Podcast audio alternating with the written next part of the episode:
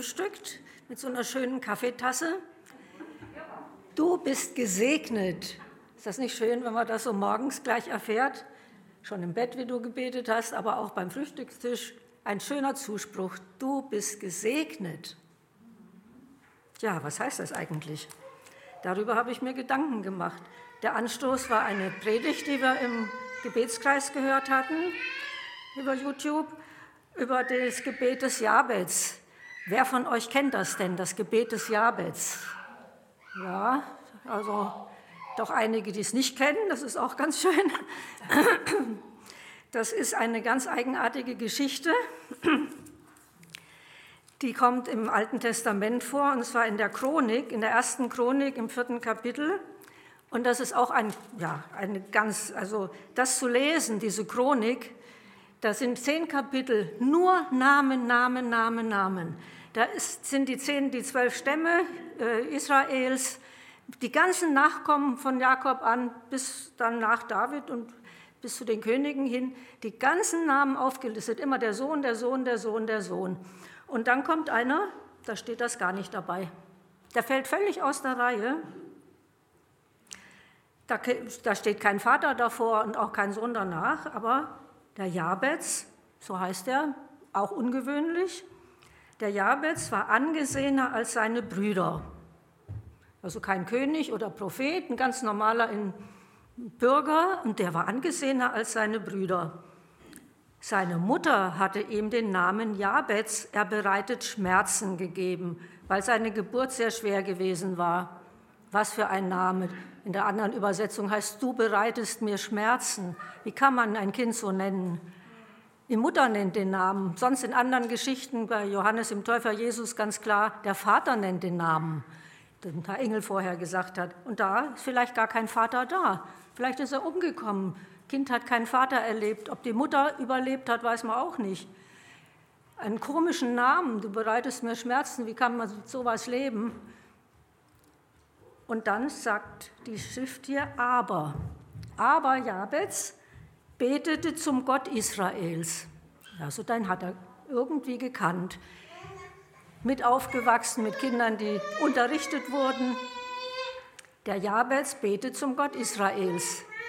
Also er kennt die Heilsgeschichte und macht ganz mutig einen Schritt auf Gott zu, ohne dass ihm das jemand vormacht. Er betet zum Gott Israels.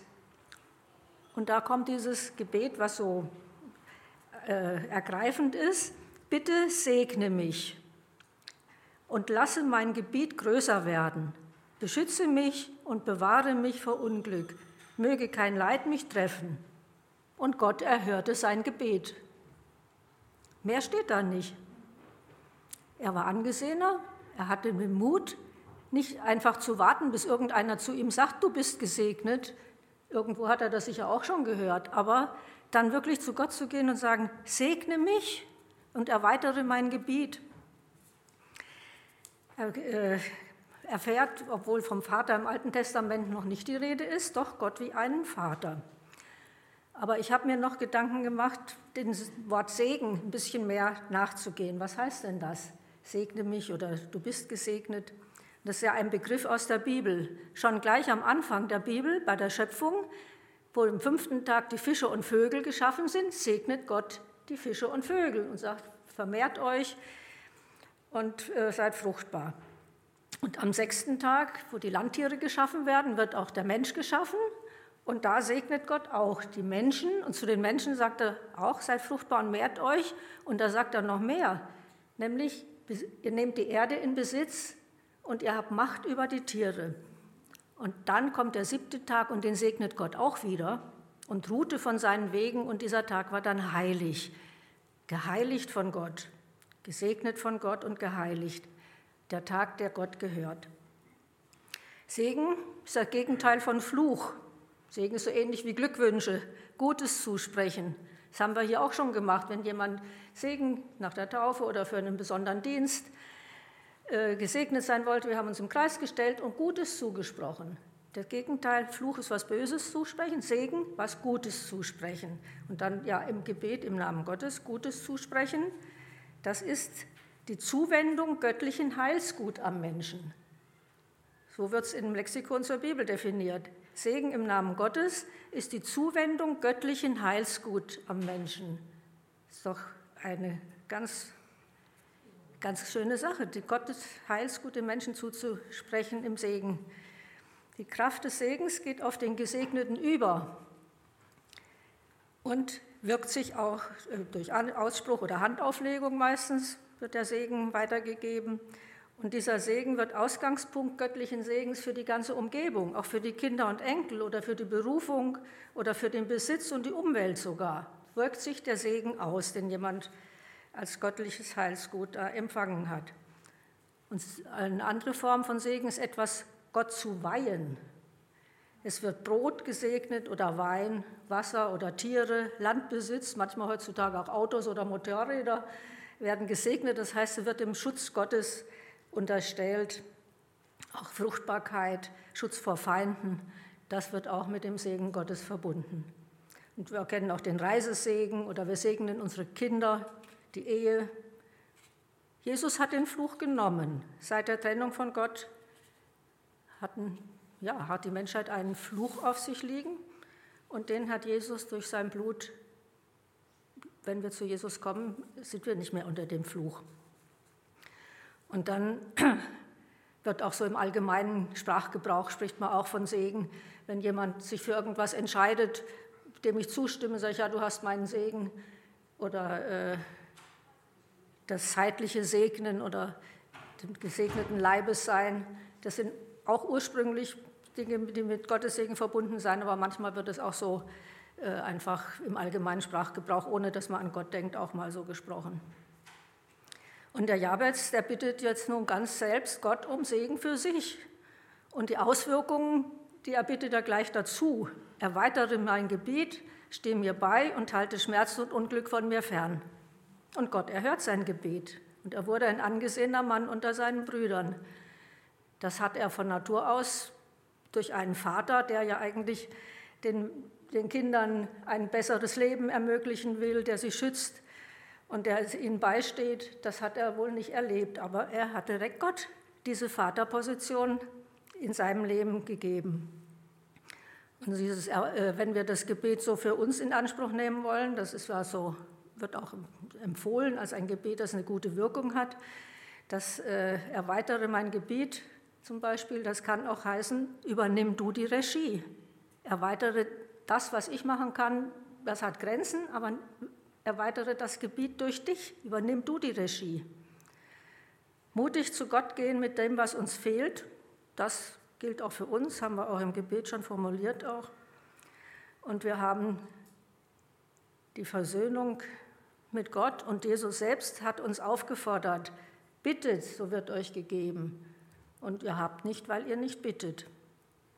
Ja, wir sind Gottes offen für, unser, für unsere Gebete. Und es gibt auch ganz, ganz schöne Zeugnisse von Menschen, die da ganz viel erleben, wenn sie wirklich, dann, das kommt aber auch noch in einer anderen Geschichte, äh, Gott arbeitet mit denen, die dazu bereit sind. Und manchmal ist dann der Segen so, so überschwänglich und so viel, dass Gott einem beistehen muss, dass, dass er das auch sagt, erweitere mein Gebiet und stehe mir bei. Also was da passiert, das kann ich ja dann vielleicht gar nicht, äh, selbst die Regie habe ich dann nicht mehr, also Gott stehe mir bei. Und diese Verbindung mit Gott, die ist ausschlaggebend. Nicht, dass man das irgendwie einfach so spricht, sondern dass es wirklich von Herzen eine Verbindung ist. Und als ich dann so überlegt habe, ist dann diese Geschichte vom Jabez wirklich äh, das, was ich hier predigen soll. Und dann kamen mir plötzlich drei Geschichten vor Augen, wo Menschen auch Ungewöhnliches mit Gott erlebt haben. Und die schauen wir uns jetzt auch noch ein bisschen an. Außer biblische Geschichten. Und die eine ist von dem Jakob, also dieser äh, Erzvater Abraham, Isaak und Jakob, der dann eben die zwölf Söhne gehabt hat. Und dieser Jakob war ja, musste fliehen von zu Hause, weil er seinen Bruder betrogen hat um den Segen des Vaters und war jetzt 20 Jahre bei seinem Onkel in Mesopotamien, hatte dort schon äh, mehrere Frauen und dann auch äh, noch viel Gut erworben. Und der Laban, der hat ihn auch immer wieder äh, äh vertröstet und seine Termine verschoben und seine äh, Zusagen nicht eingehalten. Jedenfalls nach 20 Jahren sagt dann Gott zum Jakob, jetzt musst du wieder zurückgehen. Und er wollte aber nicht, dass der Laban ihm da irgendwie in die Quere kommt und verhindert, dass er seine Frauen, Kinder und seine ganzen Tiere mitnehmen kann, die ihm zustehen, und ist dann heimlich losgezogen. Und hat schon für den Esau, vor dem er ja ein bisschen Angst hatte, seinem Bruder, den er betrogen hat, hat er ganz viel äh, Tiere und Mitarbeiter schon vorausgeschickt und hat gesagt, die schenke ich dem Esau und der soll äh, sanft mit mir umgehen können. Und geht dann nochmal, nachdem schon alle über einen Fluss Jabok gezogen sind, geht er nochmal zurück in der Nacht. Irgendwie muss er scheint doch nochmal mit Gott irgendwie was klären. Und da kommt ein Engel und kämpft mit dem Jakob. Das kann man sich gar nicht richtig vorstellen. Aber das geht lange, das geht die ganze Nacht über und Jakob gewinnt diesen Kampf. Also der, der Engel ist unterlegen, gibt ihm dann noch einen Schlag auf die Hüfte, damit er nicht ganz gewinnt sozusagen und sagt dann zu dem Jakob, wie heißt du? Und er, und er will weggehen. Und Jakob sagt, nein, ich halte dich fest, bevor du mich nicht segnest, lasse ich dich nicht gehen. Also auch wieder ganz bewusst, ich will den Segen Gottes, gib mir den Segen. Und dann sagt dieser äh, Mann oder Engel, ja, wie heißt du denn zum Jakob? Und er sagt, Jakob. Er sagt, du sollst jetzt äh, Israel heißen. Du bist, hast mit Gott und Menschen gekämpft und hast gewonnen.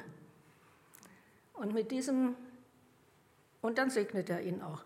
Und mit dieser neuen Identität, die der Israel, der Jakob jetzt bekommen hat, da ist er ein neuer Mensch. Er ist, er ist nicht mehr der Jakob, er ist jetzt Israel, ein von Gott gesegneter.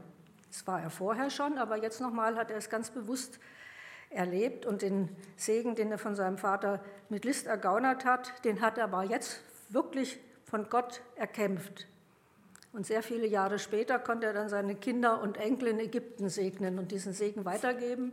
Und wenn wir das Volk Israel heute nach über 3000 Jahren sehen, die kämpfen immer noch. Gottes Segen haben sie auch immer noch, aber sie kämpfen auch immer noch. Und das ist eine eigenartige Geschichte auch, dass dieses Volk ständig irgendwo auf der Flucht oder im Kampf oder irgendwie beides ist. Was Gott da irgendwie unser, unserer Welt auch damit sagt, mit diesem Volk Israel. Äh, ja, das ist nochmal eine andere Geschichte.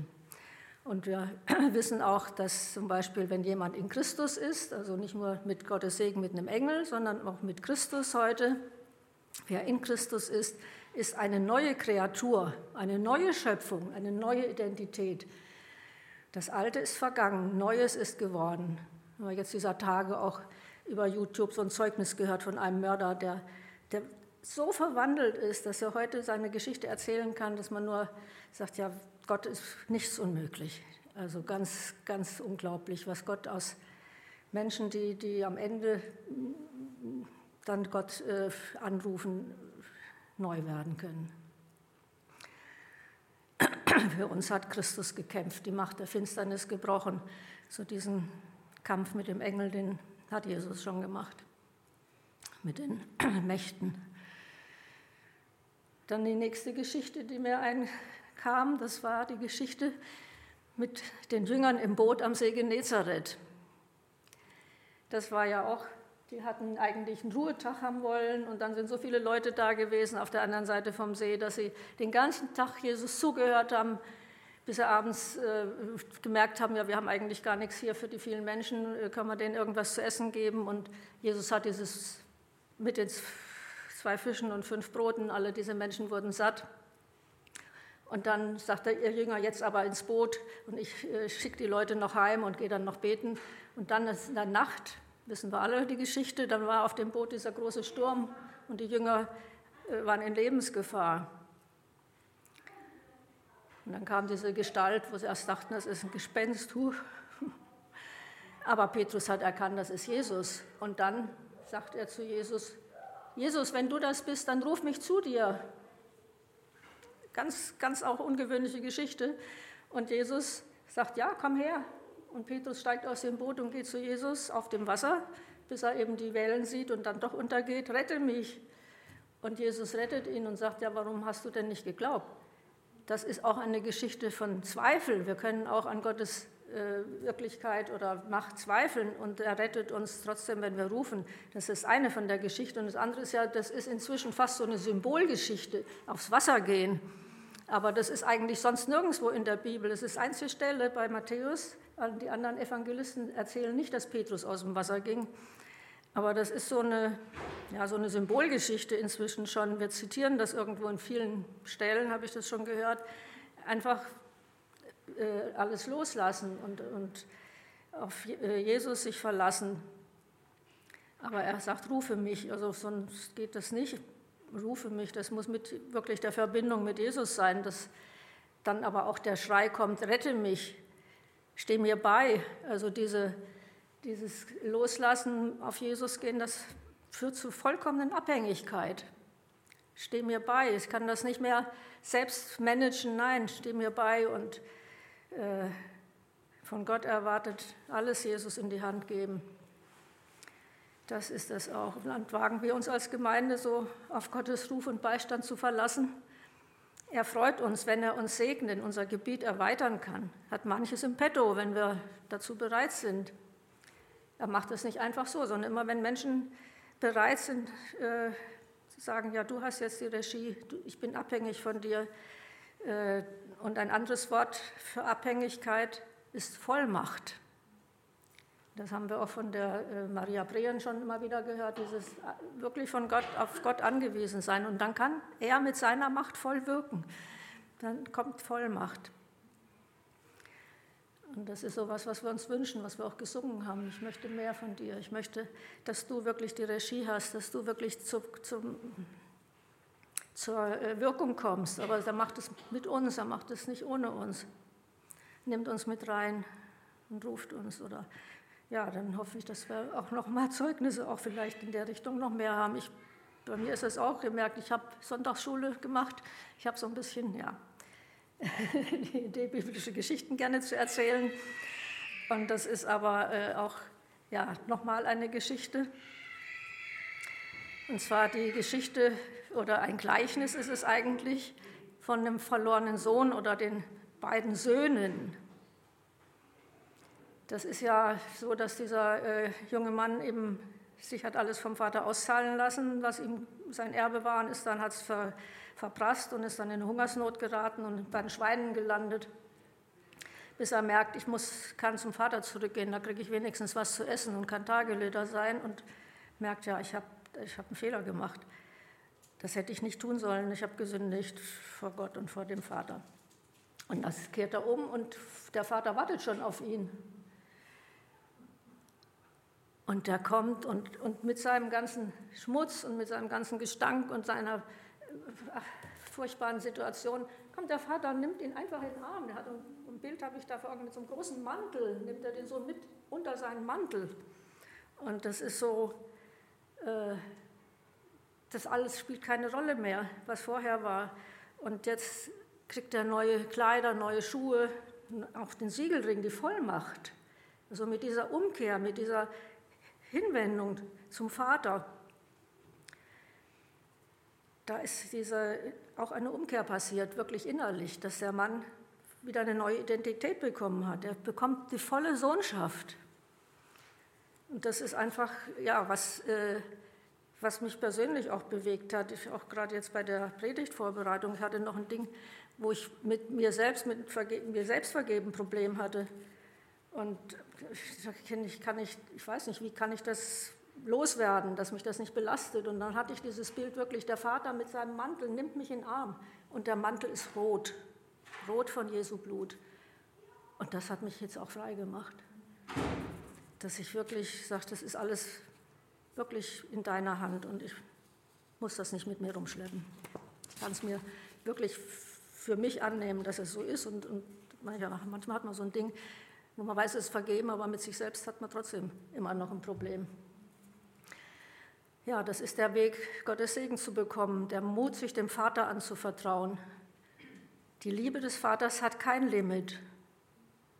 Seine Güter und seine Güte sind nie aufgebraucht. Der andere Sohn Sagt auch, was, mein, was mir gehört, sagt der, der, Vater geht raus zu dem Sohn, zu dem anderen Sohn. Und, und äh, auf ihn hat er gewartet, ist rausgegangen, zu dem Älteren geht er auch raus.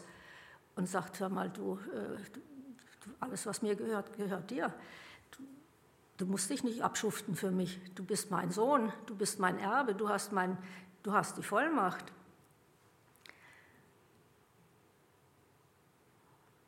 Als äh, dass Gott Vater ist, das ist, hat Jesus eigentlich erst ja, möglich gemacht. Das war vorher nicht so im Alten Testament.